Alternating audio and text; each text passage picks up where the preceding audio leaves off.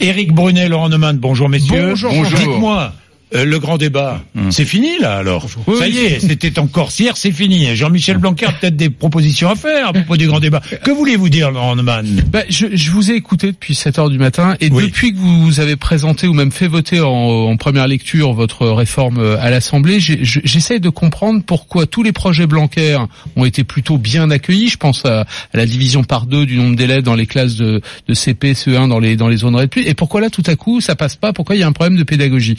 Et j'ai découvert quelque chose qui m'inquiète profondément, profondément, c'est qu'il y a un point commun entre la contestation de votre réforme et les gilets jaunes. Vous allez me dire, ça y est, Neumann. Et il- alors, allez-y vite, vite, Laurent. bah, une raison très simple. Pour la première fois, ce ne sont pas les syndicats qui sont la source de la contestation, mais des réseaux sur Facebook.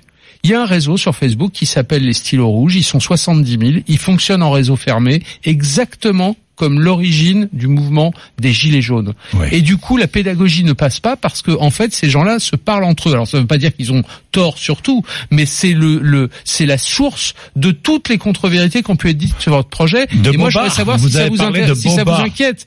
Euh, Jean-Michel Blanquer. Alors ça- non, ça m'inquiète pas tant que ça. Si vous voulez, je, ça- je regarde, je suis vigilant, etc. Mais ça ne m'inquiète pas parce que euh, je pense que d'abord les réseaux sociaux, euh, nous travaillons tous avec euh, désormais.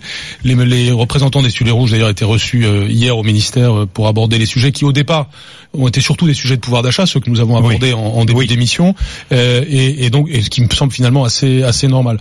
Par ailleurs, je serais euh, moins euh, pessimiste que vous sur le fait que c'est de là que viennent tous les toutes les disons transformations de l'information qui ont eu lieu euh, ces dernières semaines, puisque j'ai vu euh, toutes sortes d'acteurs, parfois très institutionnels. J'ai même vu un député euh, dire des choses qui étaient totalement inexactes, euh, ce qui a ameuté la population. Par exemple, quand il y a deux semaines, on a commencé à dire partout que les écoles maternelles allaient être supprimées, alors même que euh, la loi, le dispositif emblématique de la loi, c'est l'instruction obligatoire à trois ans. Autrement dit, le fait que nous soulignons l'importance très grande de En l'école fait, maternelle. pour vous renforcez On l'importance de la maternelle. On va améliorer le taux d'encadrement à l'école maternelle, on va améliorer la formation pour l'école maternelle, on va généraliser l'école maternelle. Au moment où vous faites une loi qui dit ça, vous avez une information qui passe partout pour dire ils, ils attaquent l'école maternelle. Donc si vous voulez, c'est vrai qu'on est dans un monde désormais qui euh, euh, où il y a des transformations de l'information qui sont qui sont graves, euh, mais le mouvement des stylos rouges que je que je respecte ne m'a pas paru euh, particulièrement euh, contribuer à cette Bien. dimension mensongère. Bien, euh, Éric Brunet. Je voulais profiter de ma présence ici pour demander un Vous avez mis une cravate au pour recevoir. Jean-Michel Ah oui, Blanquer. oui, bien sûr, cravate Ah oui. Blanquer.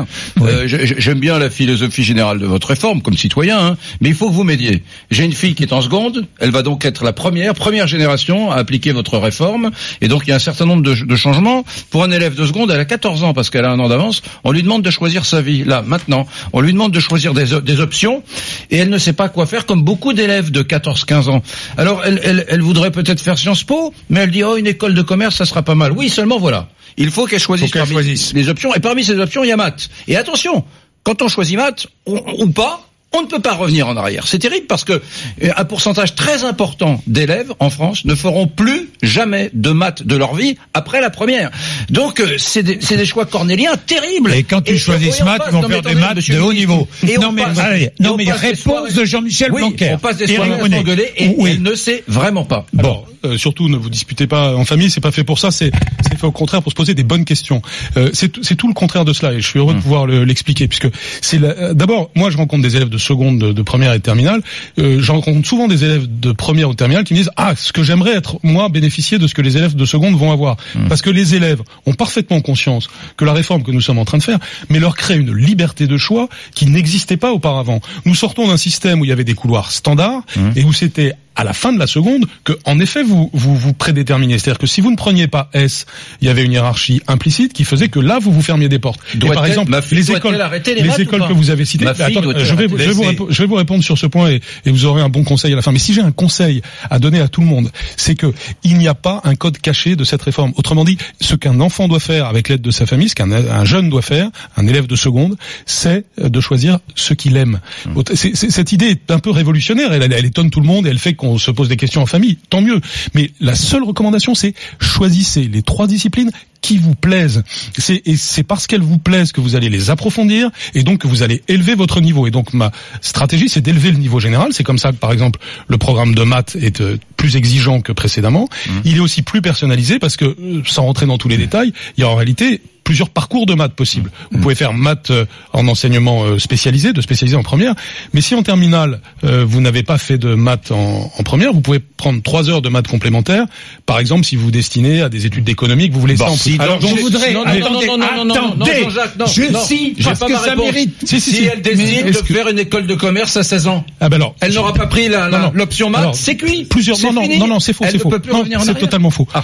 Premièrement, d'abord, je recommande à tout le monde de regarder un site qui s'appelle horizon2021.fr pour a dans les détails de notre discussion. Ça permet de se projeter euh, vers le futur, de dire quel genre de choses ai-je envie de faire, non pas le métier que je vais faire, parce que ce serait absurde de dire qu'un élève de seconde doit savoir son métier. En revanche, se dire tiens, qu'est-ce qu'il me plaît pour le futur, ça c'est bon de se poser cette question-là quand on est en seconde.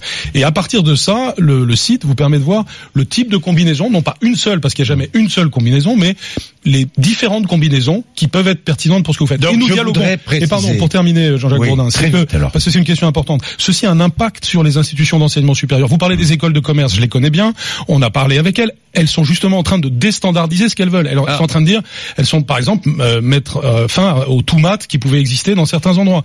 Donc si vous voulez, par ailleurs, je connais beaucoup d'élèves qui sont contents de ne pas faire trop de maths. Et d'ailleurs, ça existe Bien, déjà. Jean-Michel Blanquer, je voudrais et, Eric Ah, Bonnet, je voudrais parce que là vous parlez, vous parlez dans, Mais oui, vous parlez dans l'abstraction, parce que la plupart des auditeurs ne savent pas ce qu'est cette réforme, ils ne la connaissent pas. C'est pour ça qu'il y a un déficit de pédagogie, Jean-Michel Blanquer. Ils ne la connaissent pas. C'est quoi? C'est quoi? C'est un tronc commun plus 12 spécialités possibles. C'est bien cela. Oui. Hein les spécialités, je voudrais les donner. Euh, L'élève devra en choisir trois parmi ces spécialités art, langue, biologie, écologie, numérique et sciences informatiques, mathématiques, physique, chimie, sciences et vie de la terre, histoire, géo, géopolitique et sciences politiques, sciences de l'ingénieur, littérature et cultures étrangères, sciences économiques et sociales, humanité, littérature et philosophie. Voilà. Oui. Voilà. Devrait Donc, choisir à 15 ans. Oui. Tant mieux, ça, peut- c'est quand même mieux que 15 de dire. Voilà. euh, que- Donc il y a quand même le choix. C'est quand même le problème, c'est ouais. que tous les lycées ne n'offriront pas le même choix à tout le monde. Euh, le- le- tous les lycées offrent beaucoup plus de choix cette année que l'année précédente. Et euh, vous avez, par exemple, beaucoup de lycées qui auparavant ne proposaient même pas LESCS, mais seulement euh, deux, euh, deux des trois. Nous avons maintenant beaucoup plus de lycées qui proposent au moins cette spécialité que de lycées qui proposaient trois voies. Donc, si vous voulez, euh, on peut toujours euh, dire qu'il y a Oui. telle ou telle insuffisance. Mais j'étais, par exemple, à Bourg-en-Bresse il y a quelques jours. Vous avez trois lycées dans la ville.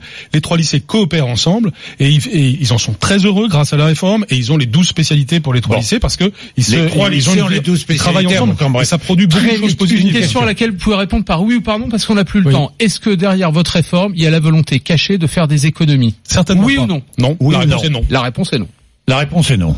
Je Non, vous repose la la, réponse est non. La réponse est non. Non, je vous pose la question Et parce que la réforme des retraites, 2600 on vous avait promis que c'était, il n'y avait pas d'économie à faire et on est en train de découvrir la- qu'en fait, la réponse est non. économies. Je vais vous donner un exemple. Il y a plusieurs innovations très importantes. Il y en a une, par exemple, c'est la création d'une discipline qui s'appelle sciences informatiques et numériques. Ça résonne d'ailleurs avec des choses qui ont été dites Oui. avant sur l'antenne. Ça veut dire que plus de la moitié des lycées proposent désormais cette chose qui n'existait pas auparavant. On, a- on vient de créer un CAPES d'informatique. On est en train de former des professeurs de manière très approprondie pour cette nouvelle discipline. Bien entendu que ça nous coûte de l'argent. Mais pourquoi on le fait? C'est pour préparer nos élèves au métier du futur. Non. Oui, non, non, oui, c'est non. heure 59. Non.